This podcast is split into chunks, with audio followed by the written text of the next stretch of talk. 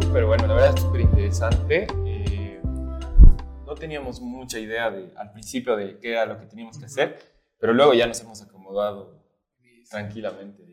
Qué bien, sí, son, son grandes chicos. Sí, sí. Sí, todos nuevos. Bueno, ¿qué tal? Buenas tardes, buenos días, buenas noches. Eh, bienvenidos a lo que viene siendo nuestro cuarto, quinto episodio. Quinto episodio. Quinto episodio del podcast Zoe. Hoy tenemos dos invitados realmente increíbles. Aquí, bueno, en primer lugar, tenemos de compañía de nuestro moderador, nuestro querido Milo. Hola. Vicepresidente de Relaciones Exterior, Externas. Y nada, nuestros invitados del día de la semana son nuestro querido Dani Rodri. ¿Cómo están? ¿Qué tal? Dani Rodri o Rodri Dani. Rodri Dani. Dani. Rodri, ¿Cómo están? Nosotros, eh, bueno, súper agradecidos por la invitación en primer lugar y con ganas de charlar mucho, de pasarla bien, de hablar de nosotros, de hablar de nuestra música y, y de todo lo que se tenga que hablar el día de hoy. Así que estamos. Así es, sé que lo vamos a pasar muy bien, vamos a hablar de todo, eso es lo, lo más importante y nada, gracias por la invitación nuevamente. No, ustedes, por disfrutar. Vamos a sacar los trapitos al sol. Vamos a hacer una aclaración. Rodri Dani. ¿verdad? Rodri Dani, sí, Porque exacto. siempre los confunden y estuvimos en una actividad musical hace dos, un sábado y no sé quién era Rodri Dani. Y yo, Pucha. no importa, igual Siempre eh, toda la vida me dicen Dani y a Dani Rodri. Sí, es verdad. Aunque no nos parecemos mucho, creo, pero pues Es sí. increíble, hasta en mi casa, de verdad. En mi casa. Muchachos. Quisiera que nos comenten un poco quiénes son ustedes, más o menos personalmente cada uno, ¿no? Rodri, ¿tú qué haces? ¿Cómo? Eh, bueno, yo me llamo Rodrigo Fernández, eh, tengo 26 años, estudio arquitectura, estoy en mi último, mi último semestre de arquitectura más allá de la música. Y bueno, otra, algo que es mi pasión eh, y es en lo que estoy trabajando ahora junto a mi hermano es en la música, justamente. Es algo que todo, ¿no? Me motiva a seguir viviendo, a seguir haciéndolo todo, absolutamente. Entonces, es, es el motor de, de mi vida, literal. Así que es por eso que lo hago, eh, me gusta mucho y además lo, que, lo quiero trabajar de manera muy profesional. Ujú. Y ya hace algunos años, eh, luego de haber pasado algunas cosas con la música, eh, me, me he dado cuenta que sí, tal vez podemos hacerlo, ¿no? Si lo intentamos y lo hacemos y nos esforzamos muchísimo. Eh, bueno, yo estuve en un programa de canto hace algunos años, Factor X, y la verdad, eso, eso justamente ha sido el, eh, lo que me ha dado el pie para, para poder seguir esto, como les digo, más profesionalmente junto al Dani.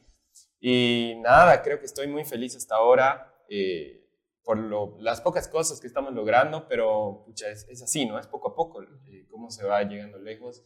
Y nada, muy, muy feliz y contento de todo lo que está Che, buenísimo. ¿Son hermanos de sangre o son De sangre, de de sangre. sangre? No, Ah, parecemos. eso. Yo soy más moreno. Más uno Más sí. ¿Tú, Dani? Bueno, eh, mi nombre es Daniel Fernández, eh, soy ingeniero industrial de profesión. Oh. Eh, aparte de la música, trabajo en bienes raíces, me dedico a eso, hasta que podamos vivir de la música, que es lo, la idea. Y bueno, es un sueño que tenemos juntos, como dice Rodri, después del programa de Factor X decidimos unirnos. Y bueno, emprendimos esta carrera ya de forma profesional, porque antes cantábamos los dos por separado, pero nunca decidimos hacerlo ya, es el momento de hacerlo profesionalmente. Y bueno, ahora sí, como dice Rodri, estamos trabajando eh, constantemente, queremos esto mucho y vamos a seguir trabajando mucho para salir de la frontera de Bolivia y llevar Claro, el nombre de Bolivia en alto. Sí. Obvio, perfecto. Ustedes, bueno, viven juntos, debe ver la misma música en casa, tienen gustos distintos. Quiero saber de sus raíces. Guau, ¿Cuáles son es sus raíces musicales? Interesante. Eso es un poco interesante porque sí, en mi casa evidentemente se escucha la misma música de parte de mi papá, de mi mamá, ¿no? Que siempre están, ellos siempre andan escuchando música en mi casa. En mi casa nunca va a faltar eso. y bueno, a pesar de que ellos no cantan profesionalmente ni nada, eh, bueno, eh, tenemos una hermana más, no, no hemos hablado de eso, una hermana sí. menor que yo, vivir. y la cual no, no canta. Seguramente sí canta bien, Por lo no- menos no le gusta. pero no le gusta porque es- nos escucha todo el día eh, cantando en la casa, entonces debe decir, no, yo más, no. Entonces, exacto. Y bueno, sobre los mus- gustos musicales, a mí personalmente me gusta muchísimo muy aparte de lo que hacemos, que es el género urbano, reggaetón, la mezcla con Ujú. varias cosas, me gusta mucho la música de los 80. Me encanta. Oh. Rolling. Stones, Aerosmith, más o menos. ¿O qué Eh, estilo de los 80s? Un poco más. Un poco Disco. más eh, Police, por ejemplo. Ah, Police, o ok. muchísimo Toto. Ajá. Entonces, yo escucho eso todo el tiempo. Cuando hago el tema de mis maquetas y demás, siempre estoy escuchando música de los 80s. Ujú. Eh, pero en general me gusta toda la música, ¿no? Eh, soy una persona que, que le gusta, que no se encierra en un solo estilo de música en cuanto a gusto. Me gusta desde el rock, ah, te puedo decir hasta la cumbia si, si hay que bailar en algún momento o algo así. Entonces, bueno, pero más o menos ya les doy un índice de, de- de lo que me. Dani, ¿comparten gustos? o Bueno, algo sí. tuyo? En realidad me gusta toda la música, ¿no? Porque Claro. cuando eres músico tienes que aprender a escuchar de todo. Ujú. Me gusta mucho la música de los 80s, pero creo que lo que más me gusta, eh, me voy por el lado del blues, jazz, soul, ese estilo de Uf, música me encanta. Y bueno, uno de mis referentes, que es eh, el rey del pop, que ya no está, que es Michael Jackson, eh, a él lo admiro mucho, entonces él es uno de mis referentes, pero en general escucho de todo. Buenísimo. ¿Y un artista en específico que les marque, que les haya marcado? Porque obviamente para entrar en el mundo de la música tienes que tener a alguien a quien seguir, ¿no? Un ídolo. Sí, bueno, en este caso, en el estilo que hacemos, eh, nos gusta mucho, mm, tal vez no seguir los pasos tal cual, pero nos gusta cómo, cómo ellos se llevan, cómo manejan este tipo de, est- esto de la música. Y son hermanos también. Ellos son Mau y Ricky.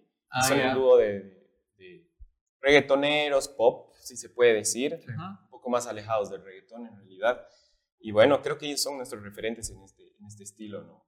Y bueno, mi artista favorito en general, eh, en el mundo de la música en general, eh, a mí me encanta Bruno Mars. Él es una persona muy admirable en cuanto a todo, carisma, eh, musicalmente hablando.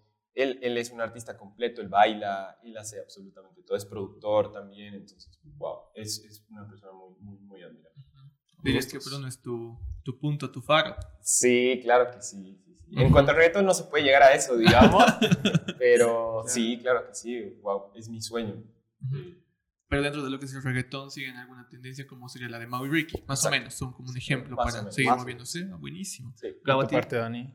Eh, bueno, como les dije, Michael Jackson es mi Michael artista Jackson. top top. Ajá. Y sí, compartimos eh, lo mismo en el género urbano como Mau y Ricky, que son hermanos, eh, hacen reggaetón, no tan reggaetón, hacen un reggaetón diferente, Sí, sí, sí. un mix. raro, no sé qué es. Y bueno, eso también tra- tratamos de hacer nosotros, tratar de fusionar eh, con RB, eso es lo que queremos Claro. hacer. Además que creo que lo que queremos igual y buscamos es hacer algo diferente.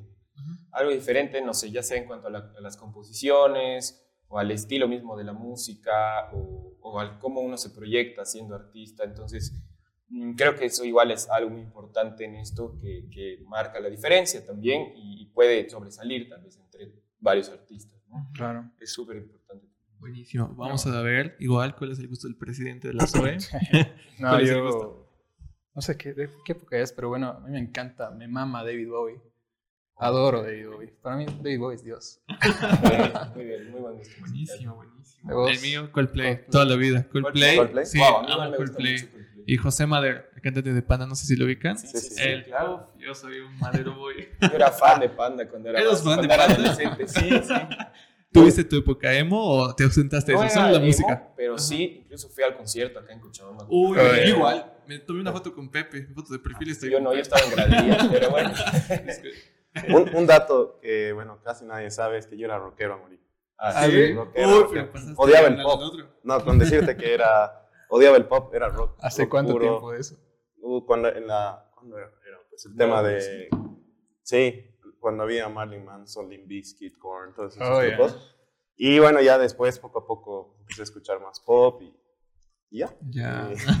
Interioricé Poco así, fuiste. poco a poco. Yo nomás sufriendo de que sea tan rockero en mi casa. Sí, pero no era de los que me pintaba de negro, sí usaba poleras negras, Labial de negro. pero no, pero sí me encantaba eso. Bastante, bastante. ¿Y cuál sería tu gusto culposo en este momento? Dirías, ¿Algún- alguna canción, algún estilo, algún artista que tal vez no lo puedas mencionar.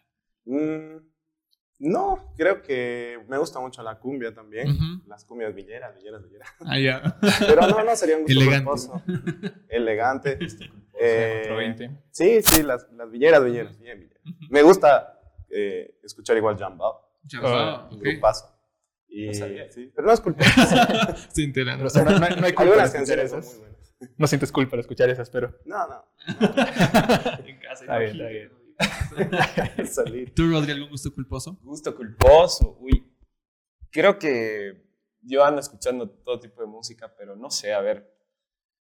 Alguna vez sí es como que bajo el volumen porque me gustan ciertas canciones de, por ejemplo, Nelly Furtado. Ahí estoy Ah. haciendo mi, mi maqueta y estoy escuchando Nelly Furtado, literal. A ver en quién mis viene. Sí, pero bueno. No sabía. Bueno, chicos, como muchos ya saben, al menos en el ámbito de Cochabamba, Rodri Dani tiene un éxito, que es Dame una semana, ¿verdad? Sí. Queremos saber cuál es la forma en la que ustedes componen, cuál es su método. ¿Tienen un método o directamente lo hacen así en un día de Eh, estudio? Tal vez no es como un método, eh, todo ha sido de forma empírica en realidad. como digamos hemos empezado a componer, tanto Dani, tanto yo, porque lo hacemos separadamente y también nos juntamos para componer. Eh, pero, no sé, cada uno también tiene su forma, ¿no? Eh, su estructura, digamos, de composición. Eh, como saben, la- las canciones, por ejemplo, se dividen en verso, verso, coro, de nuevo verso. eh, hay un puente musical, especialmente en el género urbano, un, rap y un coro, el último coro, que es el, el explosivo. obviamente uno puede variar y para ser diferentes también en el tema de la composición es bueno variar. A veces uno puede empezar con el coro directamente, verso, un coro y un rap súper largo y ahí acaba la canción. Entonces vas variando en ese, en ese aspecto de la composición, pero yo normalmente empiezo, y no sé por qué, y está creo que mal, empiezo por el coro, ¿no? Dejo vacío, todo un vacío al principio y, y empiezo a componer el coro y luego nunca puedo componer los versos y siempre le pido ayuda a mi hermano. Ah. Siempre le pido ayuda a mi hermano, siempre.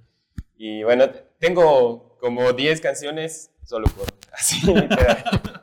Y está mal, pues uno se frustra y todo, pero ya, ya poco a poco voy a aprender a componer desde el verso y como debe ser. ¿no? Creo que Rodri está más acostumbrado a componer eh, con la pista primero.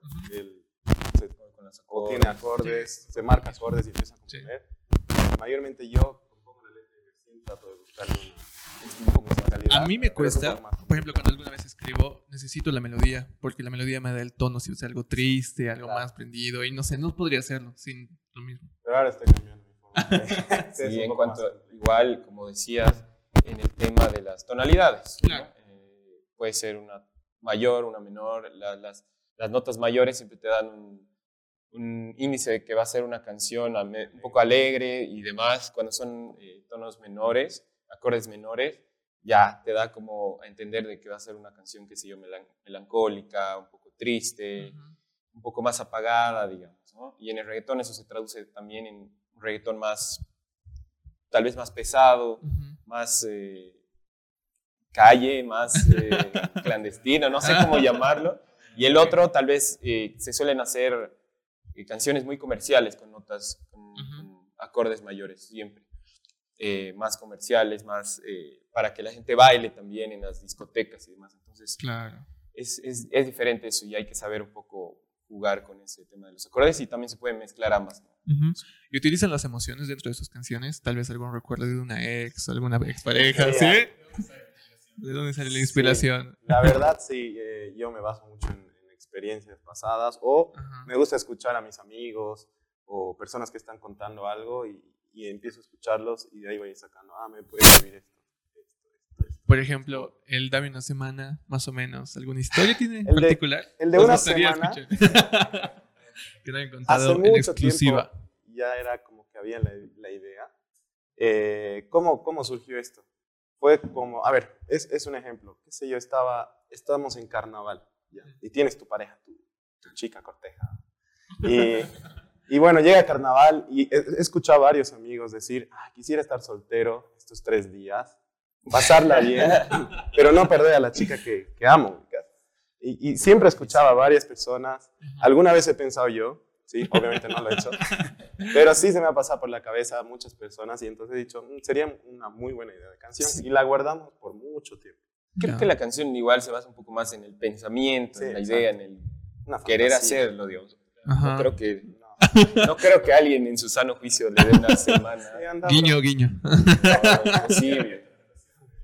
no los metamos en problemas. Tengo una curiosidad. Eh, a ver, ¿en, su- en el video aparecen las- sus parejas o es...? No. No. No, son amigas. Son ah, actrices amigas. Sí, sí. Sé que es un poco morbo, pero ¿ese beso era real? ¿El beso era real? Sí, el, sí, era el mío, era real. El mío, en realidad no, se parecía que fuera real, pero se ve, eh, lo bueno es que la sombra tapa. Atrás hay una fogata, entonces hay una contraluz, justamente en el video, entonces parece que sí fuera real. El, el Dani creo que sí, ¿no? Y Sí, sí. De todas se maneras, todo ha sido actuación y Sí, sí, no ha salido- Dejemos en claro para la pareja. No, no, son muy buenas amigas y, Nah, y fue toda muy buenas. actuación, sí. buenísimo, buenísimo. Sí, vi bastante la producción muy buena. Lo hicieron con Making, ¿no? Con Jairo. Con Making, sí, sí, exactamente. Es un, eh, estamos trabajando con ellos ya un año. Ujú, Eh, son un gran equipo de trabajo, la verdad. Y más allá de eso, se han vuelto nuestro, nuestra familia. ¿no? Claro. que es que es, que es con, los, con las personas que hacemos todo de- en ese tema, ¿no? Producción musical, producción de video, el tema de fotografía, el tema de conseguir, qué sé yo, beneficios o a- a- algunos intercambios con empresas, eh, tal vez, o, o el tema de tocadas y todo eso, ¿no? Y creo que eh, es, que es como un, un grupo, ¿no? Es una pequeña familia que hemos formado, sí, sí. Que después de cualquier, eh, algún, algún show que demos o algo, vienen y nos, y nos dicen, ya, ¿quién falló? A ver, muchachos, ¿qué pasa? O nos aconsejan, o a ver, ¿qué está pasando? O salimos otro rato con ellos. Es realmente una familia que hemos formado Sí. y un gran equipo de trabajo. realmente hay esa confianza hasta para que nos digan eh, en qué estamos fallando, como dice Dani, en qué, qué también lo estamos haciendo bien. Y nada, creo que eso es súper importante, ¿no? Para, para poder avanzar y darte cuenta en qué estás fallando, porque tú piensas que tal vez lo estás haciendo todo bien o tal vez todo mal y necesitas siempre eh, una opinión extra, ¿no? Que te, Claro. que te ayude y que te diga cómo son las cosas. Uf, buenísimo, buenísimo. ¿Y tienen alguna anécdota dentro de sus conciertos o actividades hasta el momento? Sí, sí, sí, en realidad sí. Me acuerdo hace algunos años, el 2018, era en la Fake Ball, de, de todo esto de la pandemia. Eh, justo eh, vino el, el artista, ¿qué artista era? Manuel Manuel Turizo. Manuel Turizo Wow. a cantar a la Fake Ball. Y eh, bueno, tuvimos la, la oportunidad de abrir el concierto de Manuel Turizo. Oh. Y, pero eran nuestros inicios, realmente. Era ¿no? prácticamente era como que de la nada, bueno, yo habiendo estado un poco en el programa, digamos, pero no, no, no había tanto público, digamos, solo habían cámaras y eso. Eh, de estar así, de la nada, a estar en, en el escenario de la Fake Ball, que es en el escenario donde tocan los artistas, wow, ha sido, no sé, es inexplicable, digamos, el tema de los nervios, de la emoción, de absolutamente todo. Y eh, no teníamos banda antes, solamente tocábamos con pista. Con pista. Y nosotros llevábamos nuestro pendrive al DJ que, toqué, que, que tocaba ahí y le decíamos, esta es la 1, le, le explicábamos porque no teníamos nuestro sonidista, ¿no? Que nos ayudara. Claro. Y este momento, cuando yo diga esto, vas a cambiar a la segunda y así. Entonces, nosotros éramos nuestros managers, nuestros DJs, nuestros, nosotros los cantantes, todo. Buenísimo. Gracias a Dios teníamos nuestras amigas también, que, Ujú. bueno, tenemos, que nos, nos ayudan en el tema del baile, que son ahora nuestras bailarinas. Y en ese, en ese tiempo, justamente, llegando, a- tocando el tema de la anécdota, eh, yo me acuerdo que estaba cantando yo solo una canción, porque, para que descanse Dani y así eh, hacíamos el tema del, del show en esa época. Entonces estaba cantando una canción romántica, no, si mal no recuerdo era Devuélveme el corazón de Sebastián Yatra. Eh, me quedé sin voz, así, pero cero. Yo era un.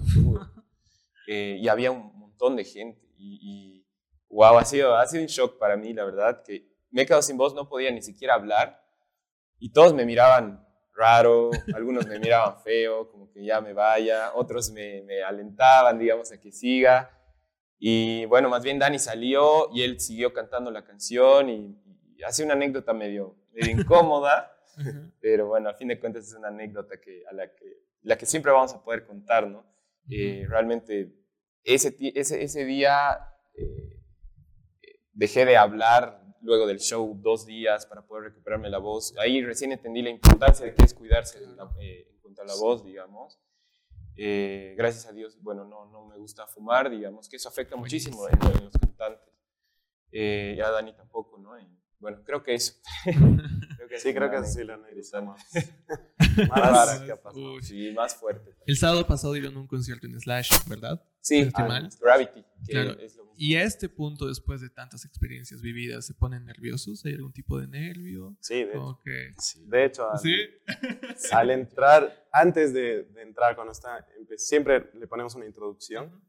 Entonces, ese momento que está empezando la introducción, sí, yo por lo menos me pongo nervioso porque veo a toda la gente. Ya, o sea, obviamente ya no es como antes que no sabemos cómo vamos a entrar, pero sí al principio es como en cualquier, qué sé yo, cualquier carrera de atletismo, estás a punto de dar la partida. Y es Uy, mismo. sí, te ves Entonces, los. Escuchas más fuerte los latidos de tu corazón que la música que está sonando en la discoteca, literal. Yo lo siento así. Y yo soy de las personas que se, que se bloquea y se olvida la letra desde un principio, cuando se Ujú. pone nervioso. Entonces, bueno, tenemos Uy. que sí o sí saber manejar los nervios, porque si no, imagínense lo que... ¿Y no tienen algún ritual antes del concierto?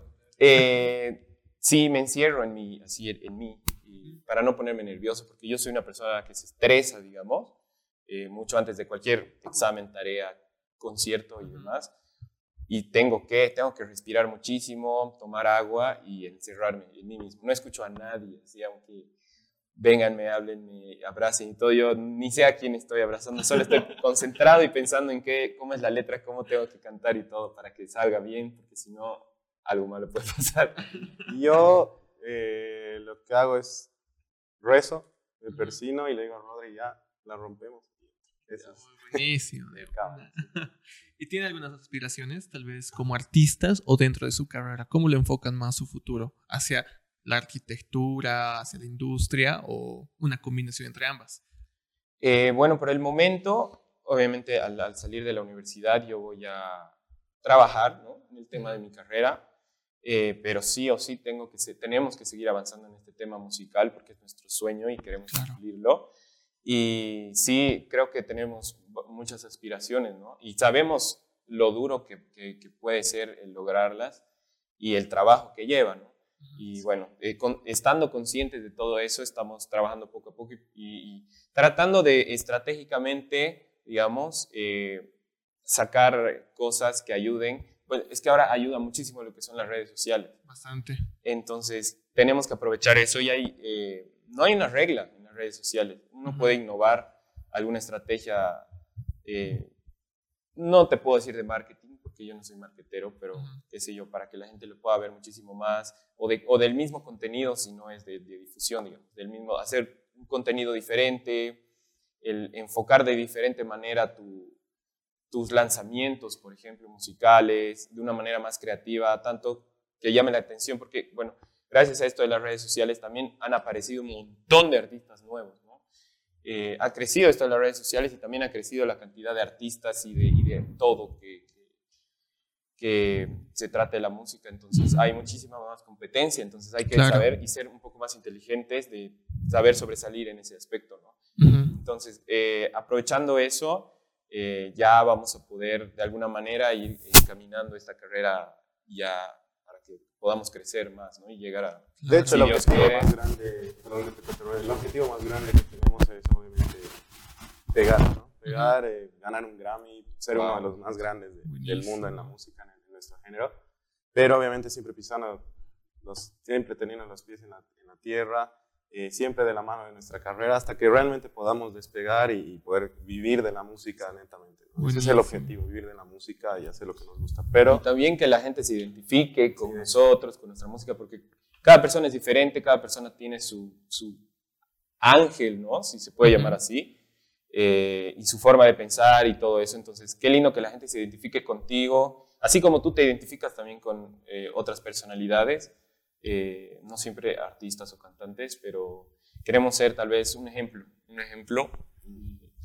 En, ese mismo, en esa misma constancia, esfuerzo, tal vez, para poder alcanzar, eh, tal vez eh, inspirar a otros, a otros artistas que estén empezando más adelante cuando estemos creciendo muchísimo más, ¿no? Y de hecho, de hecho algo que, que- que queremos, y es algo que se le he comentado a Rodri siempre y, y él a mí, es, bueno, nosotros somos muy amantes de los animales, netamente. Entonces, eh, algo que queremos lograr, sé que cuando una persona se vuelve viral, famosa, obviamente viene la parte económica que es muy buena, muy remunerada.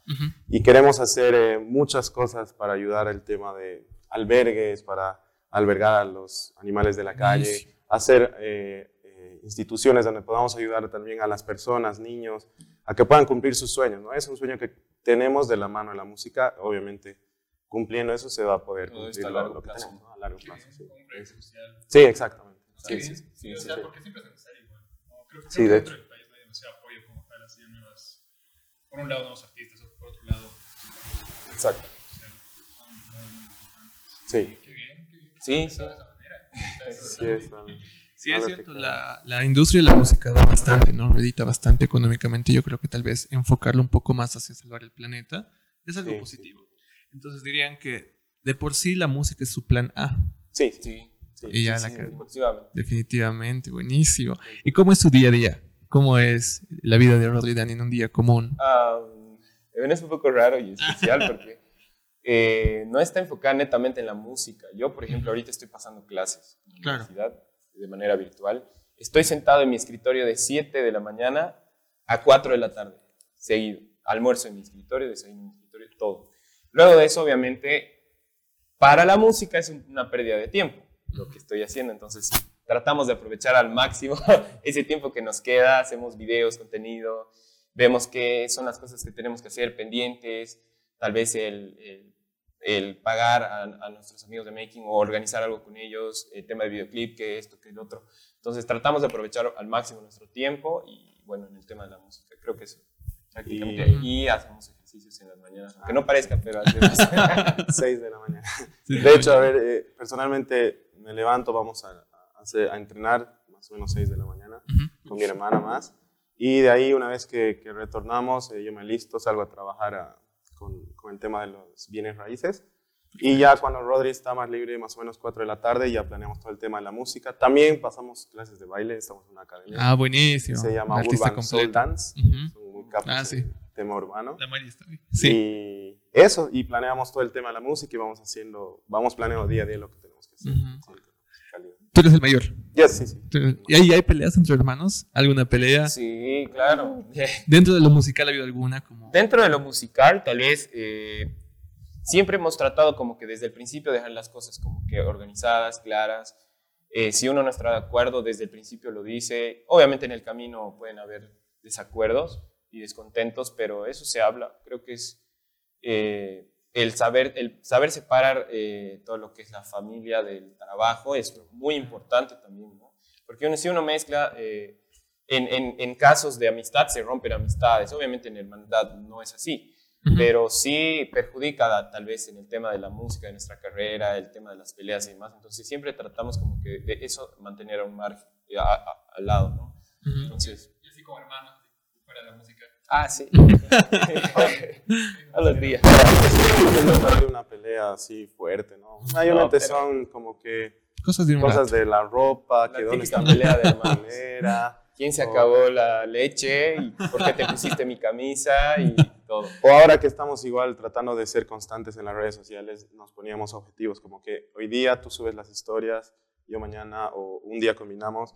Y a veces, Rodri sí es constante, a veces yo no subía, porque no estaba acostumbrado a hacer Claro. muchas redes y se me olvidaba. Entonces él siempre me andaba retando que esas cosas, digamos. Ah, buenísimo. Un hermano impulsa al otro. Sano, creo. Claro, obviamente. Una competencia sana. Perfecto, perfecto. Entonces, se llevan bien. Sí, sí, sí. sí, Perfecto. llevamos bien. ¿Y hay algún 100%. tema que no haya salido por razones de, no sé, una idea distinta o algo así? Eh, mira, te diría que sí, pero más bien estamos tratando de... No tenemos demasiadas canciones escritas, Ujú. pero sí estamos tratando de organizarlas de la me- mejor manera para ver cuál es el momento exacto para lanzar esa canción o esta. Ujú. Hay algunas más alegres que otras, entonces... eh, no, la verdad es que todas están ahorita puestas para salir. Tal vez puede pasar eso en algún claro. momento. Es cosa de hablarlo nada más y decir, ya, bueno, esta que ya no salga, entonces podemos componer una más o cosas así, que yo creo que es normal en las carreras musicales, ¿no? En general, creo que ese, ese tema de organizar las canciones y los lanzamientos eh, varía muchísimo de acuerdo a la época. Claro. ¿Tienen algún tipo de protocolo respecto a sus próximas canciones? Si van a sacar a un singles o un álbum directamente, ¿O cómo les gustaría Sí, de sacarlo hecho, a la luz? de hecho estamos, eh, vamos a sacar singles, Ajá. porque bueno, Una cuando uno inicia no es conveniente sacar, Sí, claro, pienso una- yo, un álbum Sí, o EP. sí, exacto. Entonces sí queremos hacer, tenemos establecido más o menos eh, un mes, cada mes y medio, máximo, mes y medio. eso es, máximo dos meses sacar un tema con videoclip, eh, una Claro. producción. Eh, eso sí tenemos establecido. Obviamente siempre va a variar algunas semanas más, otras menos, dependiendo cómo va el tema del COVID también, porque Oh, nos limita mucho. factor. Pero en esa parte sí la tenemos estructurada, pero después, sí, puro single. Ujú. Puros singles porque ahorita, como dice Dani, no es, no es conveniente, digamos, sacar un álbum completo, y peor cuando estás comenzando a sacar tu- tus canciones, ya lanzando con Claro. clips, etcétera, porque muchas se pierden, ¿no? Hay algunas que tal vez sí te va a ir bien y hay otras que se van a perder ahí atrás. Entonces, tal vez es bueno sacarlas una por una, viendo obviamente estratégicamente, y luego cuando ya tengas eh, digamos, unos ocho singles lanzados, ya haces tu EP o 10 canciones y ya haces tu álbum. Entonces, Ujú. Porque además Ahora- es una inversión. o sea, e- es, es, Es una inversión también. Sí, Sí, yo, yo tengo una pregunta. Algo que siempre preguntamos aquí a todos los que vienen al podcast, que- que se le ha ido creo a mí esta vez. de ustedes, ¿cuál es el punto de quiebre como tal?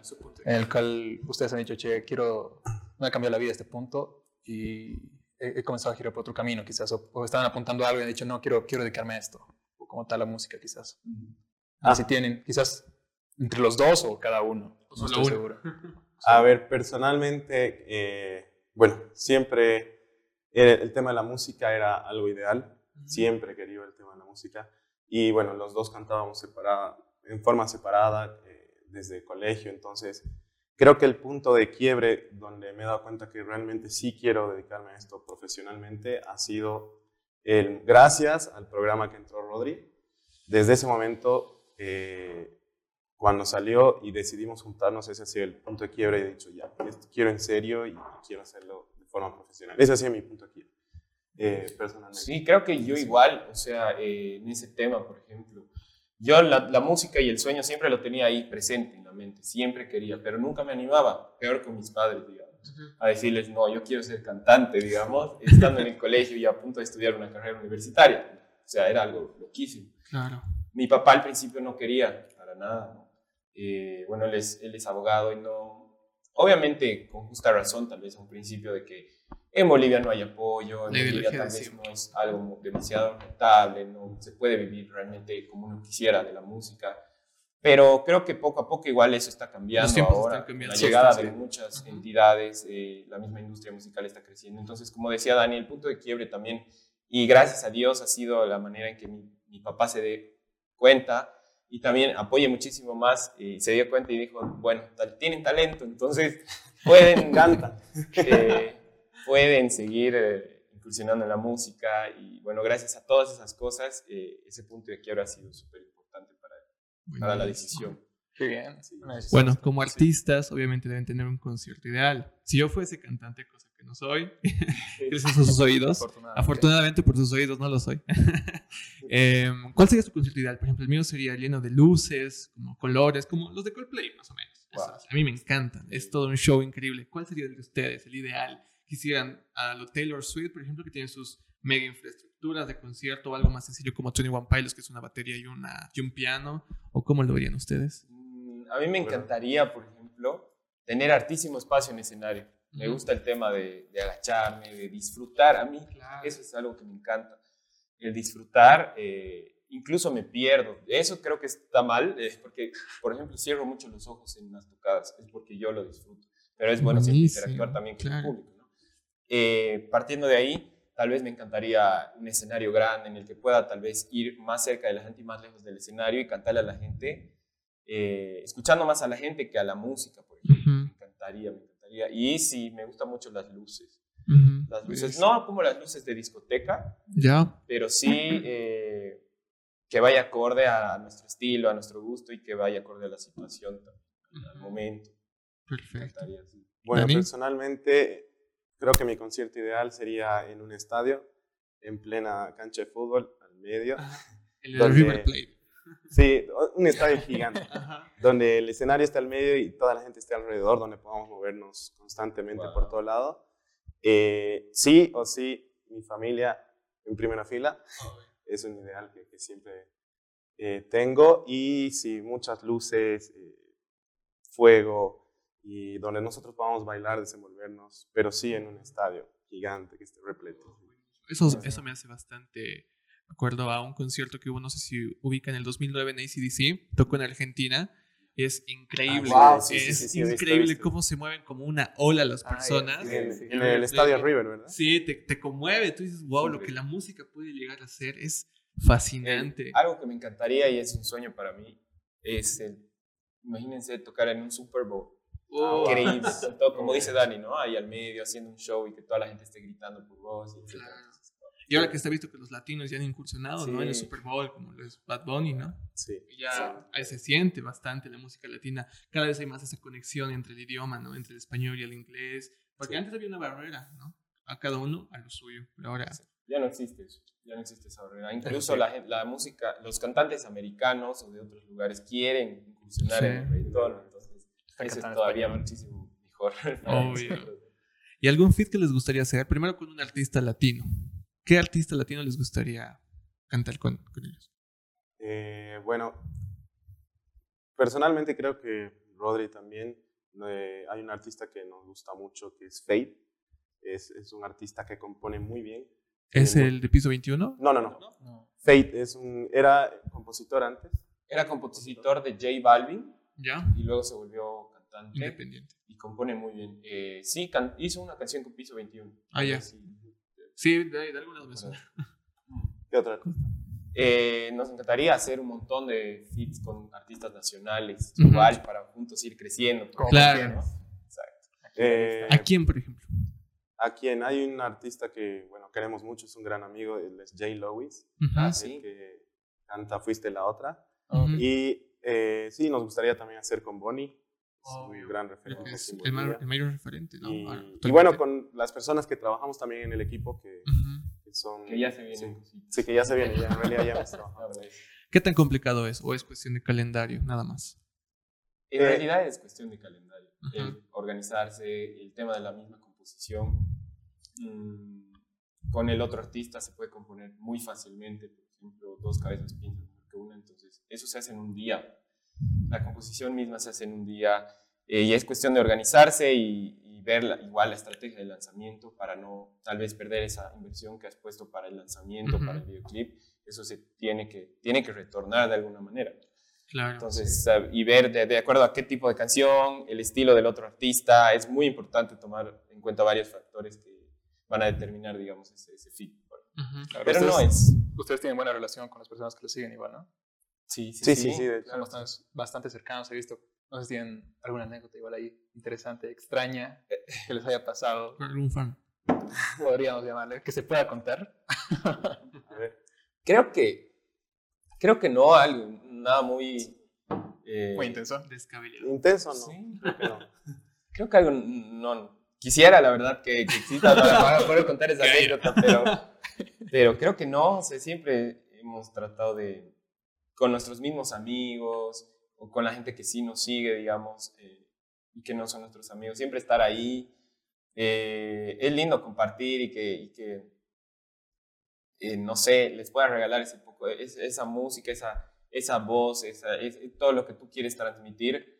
Eh, porque se nota, se nota cuando les llega o cuando, o cuando has logrado transmitir algo en alguna tocada, por ejemplo, por, a través de un videoclip o de un video, etcétera. Entonces, qué lindo poder, poder, eh, responder a eso, digamos. a esa- porque ellos, eh, hay muchas personas que nos siguen igual, que están ahí, es- no sé, por ejemplo, este último fin de semana fue el tema de los De Billboard los billboards. Sí, los Sí. Billboard. y tuvimos eh, el honor de poder estar ahí en la alfombra y ahí adentro también. Y bueno, es primera vez que nos pasa eso, ¿no? Es decir, Ah, súper increíble Claro. que hemos estado ahí. y La gente nos pedía fotos, increíble. Yo, wow, decía dentro mío, no puede ser esto posible. Y ahí sacábamos y se notaba ahí que, que- que- que querían, digamos, esa, esa foto, ese saludo, ese abrazo. Entonces, ¿cómo no? O sea, y además yo, yo amo estar así con la gente, con mis amigos, con todos, ¿no? Más allá de, de esa relación tal vez de artista-fan, yo lo siento más como una relación de, de amistad, o sea, de que Claro. Quieren un abrazo, yo quiero un abrazo, yo quiero sentir un abrazo también de la gente. Porque además que eh, es algo así. hemos estado en la misma posición. Eh, cuando llegaba algún artista, yo Claro. moría por una foto por, por ese artista, o estar en primera fila, gritaba, por favor, una foto, o, o cosas así. Y, y- y, o sea, cuando estás en la misma posición y después cambian los roles, o sea, realmente entiendes y dices, ¿por qué no? O sea, ¿por qué no? ¿Por Ya qué no sea- puedo ir a sacarme una foto? Porque, o sea, mientras se pueda, obviamente que sí, digamos. Así sea Sí. una persona la que te pida la foto. Y, Claro. y, y aunque no creas, yo no, personalmente no me acostumbro todavía, porque es como que todavía, digamos, una foto y, no sé, no me acostumbro, y, hola, ¿cómo estás? Así como que, o, o cuando alguna vez hemos ido a, tocar algún lugar con guardias, nos, nos- nos metían con guardias y era de, no, no, no, no, es pero- necesario. Sí, no es necesario, podemos entrar así, no, no, no, no, y venían las guardias. O sea, es algo nuevo para nosotros y es como que recién acostumbrarse a algo así. Claro. Debe ser, debe Es ser. raro, pero Y no bonito. es como que, no sé, ay, guardias. Yo, por diría como que, ay, tengo guardias. Sí. Es raro, pero bonito. Nos estamos acostumbrando. sensación.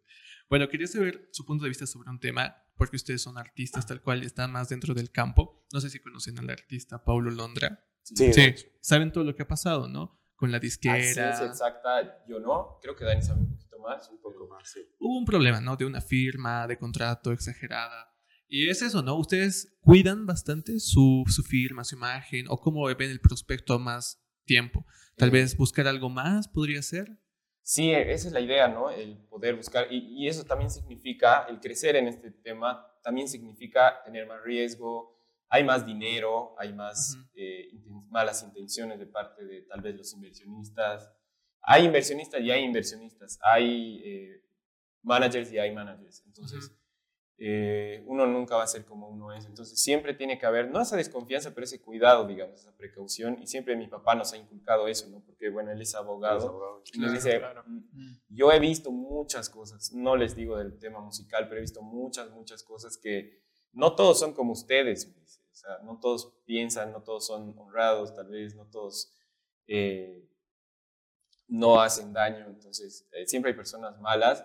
Y eso mm, no es que la persona mala te la, te- o sea, te la te muestra su, su, su, su lado malo así, digamos. Ujú. Es como en lo de Pa- Pablo Londra.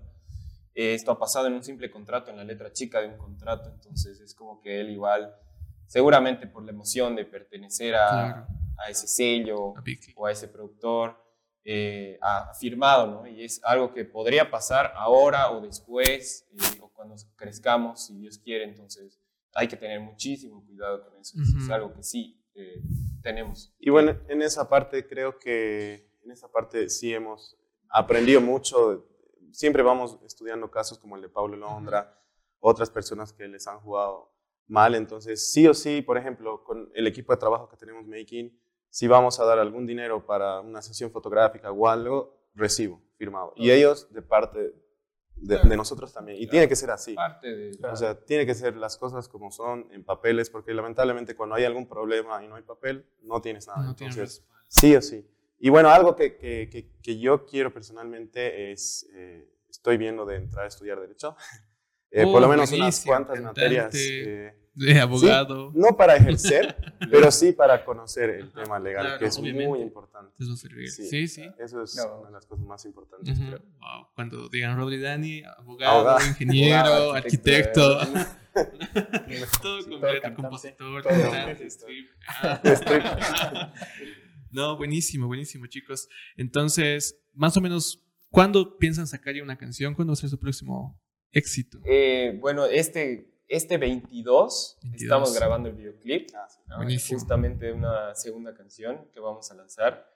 Eh, yo creo que lo vamos a lanzar a, eh, a partir de ahí a unas tres semanas, o sea, en la primera semana de octubre quizá, entonces, o segunda semana de octubre máximo, ¿no? para no, que no pase muchísimo más tiempo de- desde la primera canción. Entonces, queremos manejar esos tiempos y queremos que todo salga bien. ¿no? Entonces, Ujú. organizándonos, vamos a poder lograr eso. Eso es la- Buenísimo. Sí. el tiempo del calendario. Bueno, actualmente estamos en un momento de transición en el cual creo que el arte boliviano se está mostrando más, mucho más, ¿no? Por nuestros referentes actuales. Pero ustedes, ¿qué piensan o qué creen que ha sucedido durante tanto tiempo para que la industria argentina o colombiana nos lleve tanto de delantera, ¿no? Mm, creo que han sido varios factores en realidad, según mi percepción, que han afectado a esto. Eh, uno es el, seguramente las autoridades, ¿no? no, no le dan esa importancia no solamente a la música, al, arte, a la cultura en general en Bolivia, y eso que tenemos muchísimo, muchísimo que explotar en ese, en ese campo. Eh, luego, creo que sí ha habido tal vez ese apoyo mínimo en los grupos folclóricos, porque es casi lo único que se veía antes. Eh, y creo que también es, es parte de nuestra, de nuestra forma de pensar de bolivianos, de forma de ser de bolivianos. Siempre somos un poco más cohibidos que los demás países. Y no sé por qué. Eh, yo digo, o sea, yo al lado de, tengo amigos peruanos, chilenos, eh, no argentinos, tengo amigos peruanos y chilenos, que ellos son muchísimo más, tal vez soy yo nada más, pero son muchísimo más extrovertidos, como que se animan a muchísimas más cosas. Y creo que eso deberíamos también tener eh, los bolivianos, ¿por qué no? Y creo que eh, bueno, los bolivianos somos todos hermosos como somos, somos honrados, trabajadores. y todo, pero creo que nos falta esa parte eh, de animarnos a hacer las cosas, a ser alguien eh, muy representativo en el mundo, porque si se dan cuenta no hay muchos bolivianos, no solo en la música, pero en, todo ámbito, de estrellas o ejemplos a nivel mundial, Y creo que es igual cuando empiece a pasar eso, también vamos a sentir ese orgullo como bolivianos y vamos a querer hacer cada vez más eso ¿no? y, animarnos a hacer más cosas. Creo que tal vez es un poco eso, según mi percepción. Y hay algo eh, que igual veo que es muy importante, por ejemplo, qué ha pasado en Colombia, en Argentina, que hay mucho apoyo en conjunto hay, entre artistas. y, y, también el apoyo de su misma gente. Es, es como que alguien se está animando a hacer algo nuevo, diferente, y, le tiran el hate. Ahí está como que, no, como, qué, qué, feo que estás haciendo, qué, qué feo cantas o algo así. No solo en el canto, en el tema de baile, cualquier tema artístico. y, no había ese apoyo primero de la gente hacia su gente y entre artistas. Entonces veo que ahora sí, entre artistas nos estamos apoyando, estamos tratando de jalarnos uno a otro, porque basta que uno eh, rompa ese, ese cascarón y van a empezar a salir todos. Como Gracias. lo que está pasando en Argentina. Sí, exacto. Eh, wow, hay muchos artistas muy representativos de Argentina ahora. ¿no? Eh, Duki, Todos los que estaban en ese grupo. Nico, Duki, Pablo Londra, que seguramente va a seguir. Muchos otros. Y todo empezó con un freestyle en la calle. Literalmente, Duki e ECI les dieron paso a que todos vayan creciendo y se comparten entre todas las redes sociales. Hay ese impulso, ¿no? Y como tú dices, todo va siempre desde casa, porque desde casa viene la ideología de vas a ser cantante o vas a estar tocando en las plazas, o vas a ser pintor, no vas a tener trabajo, vas a acabar, no sé, haciendo malabares en un semáforo, ¿no? Y como escritor, se los digo, es así un ideal bastante retrógrada de cómo se tiene y también el hecho de que lamentablemente en Bolivia no hay universidad especializada en artes, solo hay ciertos campos y es eso creo que lo que falta cambiar, ¿no? Para poder romper toda esa barrera que existe. Pero ya de a poco se va notando, por ejemplo, lo que hizo Bonilobi con Cumbia Boliviana, se volvió tendencia. Tendencia en YouTube. A los y con lo nuestro. Y lo que nombrabas eh, del tema del freestyle y todo ese tema, un poco yéndonos por ese lado, también es lo que está pasando acá en Bolivia, empezando a suceder con Corona, por ejemplo, y otros cantantes de Santa Cruz que ahorita están, eh, la están rompiendo. Y creo que eso está bueno también, poder explotar esa, porque es arte, ¿no? Es arte igual el tema del rap, del freestyle y todo eso. Eh, creo que está bueno, está bueno por ese lado también, por explotar la música. A mí me alegra que haya muchos artistas que estén saliendo, porque si bien es competencia, es una competencia sana que te, que te jala. O sea, dices, wow, está subiendo más, tengo que esforzarme, esforzarme más. Entonces es una competencia que todos nos vamos dando y poco a poco todos vamos subiendo. Ya los artistas en general se están dando cuenta de eso y están haciendo cosas muchísimo más de calidad. Claro. Eh, ya haciendo las cosas en serio, porque eh, lo que hacíamos antes tal vez era... Mm, vamos a lanzar esta canción y a ver si pega y a la que pega y no sé qué, pero no, ah, detrás de eso hay muchísimas cosas claro, que tomar en cuenta, como la estrategia marketing. de lanzamiento, de marketing, que el tema de la imagen, que y eso son muchas, muchas cosas que, tienen que ver para poder... Sí, sí estamos en una época de cambio ahorita. Sí. Hace unos años no era nada con lo que está ahorita no era nada, para nada. Sí, exactamente. Uno de los artistas que a mí me encantó desde pequeño y también porque era mi profesora de piano un tiempo es Verónica Pérez, de Efecto ah, Mandarina. Es artista tremendo. Ella toca jazz, blues, es realmente igual uno de los referentes, creo que en conjunto con Matamba, que lo hace increíble, o el Pony, ¿no? Que ahora está rompiéndola. Bueno, chicos, ya para ir acabando, nos gustaría saber cuáles son sus miedos, sus mayores miedos. Profundos. Se vuelve profundo el la- podcast. Al lado de- oscuro del podcast. El lado oscuro del podcast. Bueno, Los trapitos. El miedo, primero, creo que obviamente la vida tiene un ciclo y eh, eso entiendo muy bien, pero el miedo que tengo es perder mi familia, Ujú. es lo primero que tengo miedo a mis papás, a mis hermanos, sí, Ujú. de hecho. Pero el miedo en cuanto a este rubro, eh, que lo tengo constantemente es, eh, o sea, tengo un objetivo ideal que es salir, que es volverme un cantante profesional, que, que salga al exterior y todo junto a mi hermano. Pero eh, el miedo es si lo voy a poder lograr. Sé que sí, siempre, o sea, es bueno tener ese miedo porque te impulsa. Es- si no sientes ese, ese miedo, según yo, es que no estás soñando en grande. Entonces, eh, es un miedo que lo tengo constantemente, pero eh, lo afronto. Entonces digo, no voy a seguir. Porque a veces es como que eh, eh, estamos empezando a lanzar cosas y dices, bueno, estoy gastando mi dinero en música cuando podría estar ahorrando para después, eh, cuando tenga una familia, mantenerlos y todo. Pero es algo que me gusta, es un miedo constante que tengo, pero lo voy superando y voy a seguir con eso. O sea, es, es algo que me impulsa en realidad. Bueno, y yo, eso igual, el tema del- de, la familia, ¿no? Que es un miedo constante, es un miedo que todos tenemos. Eh, y bueno, a ver, en cuanto, creo que ya Dani lo dijo todo un poco más profundo, yo lo voy a Más superficial. volver más en un tema de fobias y demás. Miedo a la oscuridad. Em, a ver, yo tengo, tengo vértigo muchísimo. Uy, miedo a las igual. alturas, a la velocidad y a todo eso. Eh, además, siento que es muy peligroso y que no es bueno, en- según mi percepción, jugar con la vida así, porque uno puede decir, digamos, cuando te toca, te toca. Pero eh, puedes estar ahorita echado en tu cama o haciendo algo acá o en un, en un paracaídas. Y hay muchísimo más riesgo en el paracaídas de que te pueda tocar, ¿no es cierto? Entonces pienso de esa manera. Y más allá, obviamente, me, me da ese, ese ¿no? Eso creo que, a ver, un miedo eh, súper raro que tengo. No le tengo miedo a las arañas ni a nada de, de eso, pero sí a Yo las sé. abejas. A las abejas. Ah. a las abejas más que cualquier, cualquier bicho. Eh, a mí me traen una serpiente y una abeja y a la abeja. Sí. Wow. creo que eso. Creo que eso en cuanto a eso y el de Adam y lo dijo. A las arañas. Ah, las arañas, buenísimo, Las sí. abejas, Yo todo lo anterior mencionado. Yo tengo miedo al ver, o tengo vértigo. ¿Te imaginas cómo? O sea, me encanta trepar, me encanta escalar. Uf, escala así, men, gustoso. La cosa es la bajada, ¿no? Bajo de como que, ¡ay! temblando así, arrastrando el trasero por toda la bajada. ¿Tú? Uy, no, yo. Da risa, se van a reír, viejo. No, No, está no, bien, no, yo ya no, las trapitos. Tengo miedo a las vacas. A las bancas. ¿Sí? Wow. Me da miedo a las vacas. Tengo una historia por ahí muy extraña. Algún día la voy a contar. Hoy no es el día. Nosotros igual hace poco tiempo tuvimos una experiencia con un toro.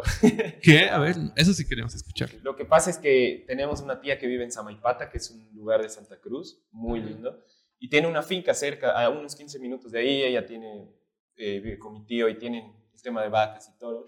Y fuimos para descansar a modo de volver de Santa Cruz, de justo la gira de medios de, de la canción, y estábamos ahí paseando con mis primos, yendo al río, que con las vacas y todo, y había un toro que nos miraba raro. Yo digo, porque muchas veces los, las, las vacas y los toros se quedan mirándote, Sí, no sí. te dejan de mirar. Pero este era medio raro y estaba con la pata recogida, o sea, no estaba pisando con una pata y estaba flaquito y todo. Yo dije, hay algo raro con este toro, parece enojado, su, su cola la sacudía, y su- todo, todo estaba, estaba medio raro ahí la cosa. Y estábamos con el chico de mi prima también, eh, y bueno, más, más bien no nos tocó a ninguno de nosotros, pero volviendo de- del río, ya pasamos por al lado del toro, volviendo del río, eh, mi prima empieza a gritar, porque el toro no- nos empieza a perseguir a todos. Gracias a Dios tenía sus cuernos hacia los lados Dios y había un alambre de púas y bueno, el, el dañado en todo esto fue el, el chico de mi prima que fue y lo, lo elevó y eso que él es, es un poco más robusto. Robusto. Ajá, exacto. Entonces eh, lo elevó, eh, lo empujó contra el alambre de púas, toda su ropa rasgada, tres veces, fue tres veces. Si hubiera tenido los cuernos al frente, tal vez Uy, no, no, eso no, sí no, estuviéramos contando otra cosa. Sí. Ha sido, ha sido chistoso a la vez, aunque no ha pasado nada.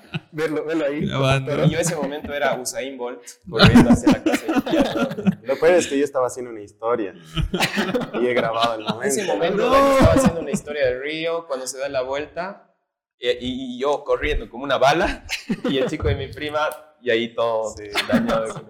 Bueno, yo le pido a Dani, por favor, que lo del podcast, si puede mostrarla, si aún la tiene, Ah. sería increíble.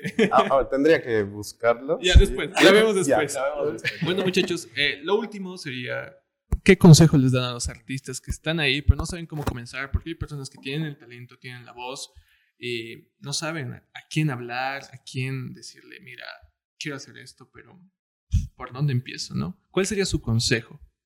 Eh, bueno, creo que, y es lo que nos ha pasado a nosotros, uno, uno puede contarlo, tal vez lo que ha vivido, ¿no? Y es lo que nos ha pasado a nosotros. A un principio, eh, el poder armarse de, qué sé yo, primero, un micrófono y to- eh, con todo lo que pueda demostrar ese talento o lo que haga.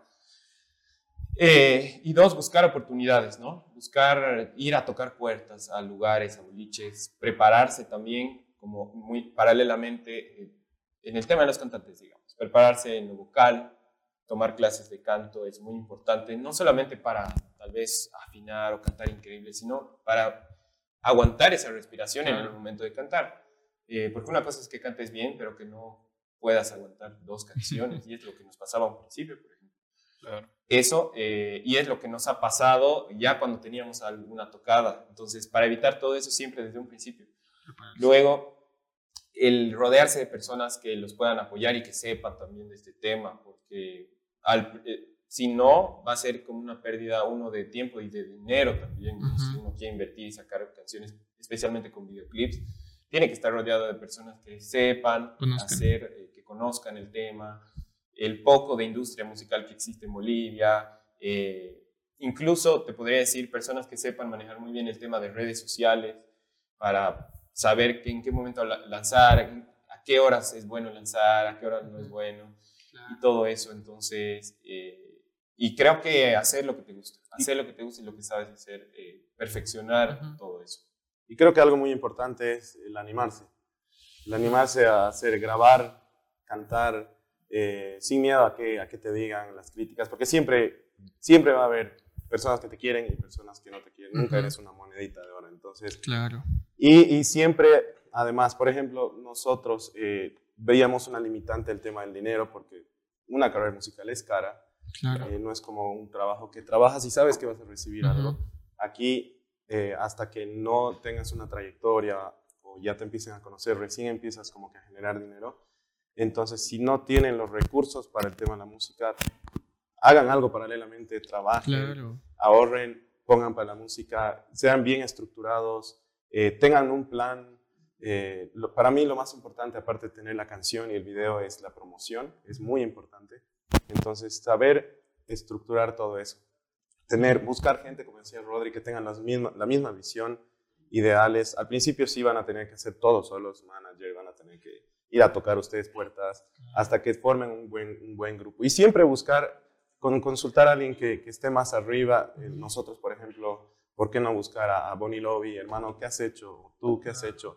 Y si a- alguien tiene alguna duda, igual pueden hablarnos Obviamente, con total libertad. sí. podemos- Algo que igual me estaba olvidando, que ahora igual lo nombramos varias veces acá, es el tema de las redes sociales, Ah, sí. que wow, es una manera de impulsar tu, tu talento y todo.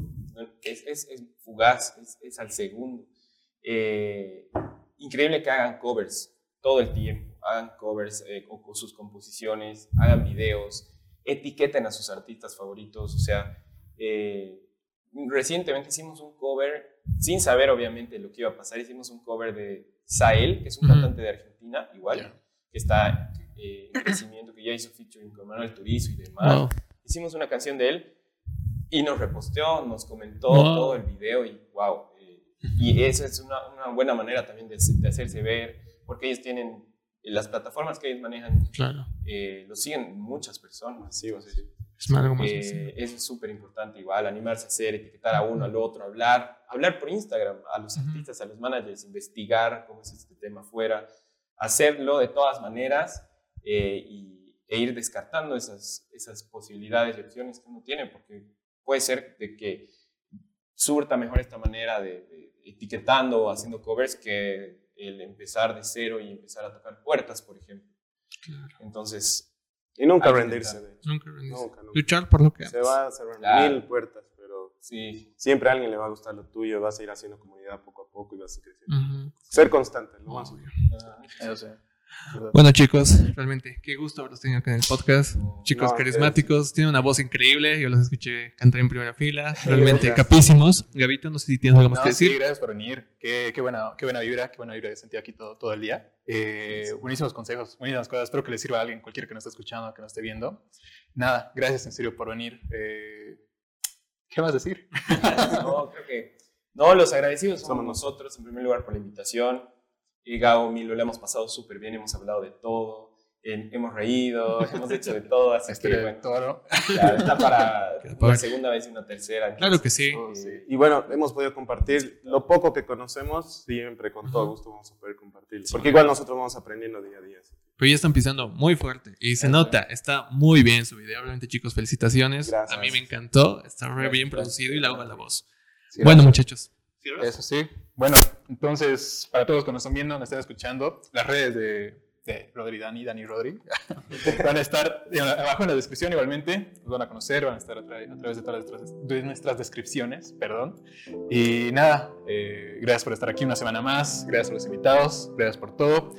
Y nos vemos en la siguiente semana. Buenas noches, buenas tardes, buenos días y hasta el siguiente capítulo. Gracias.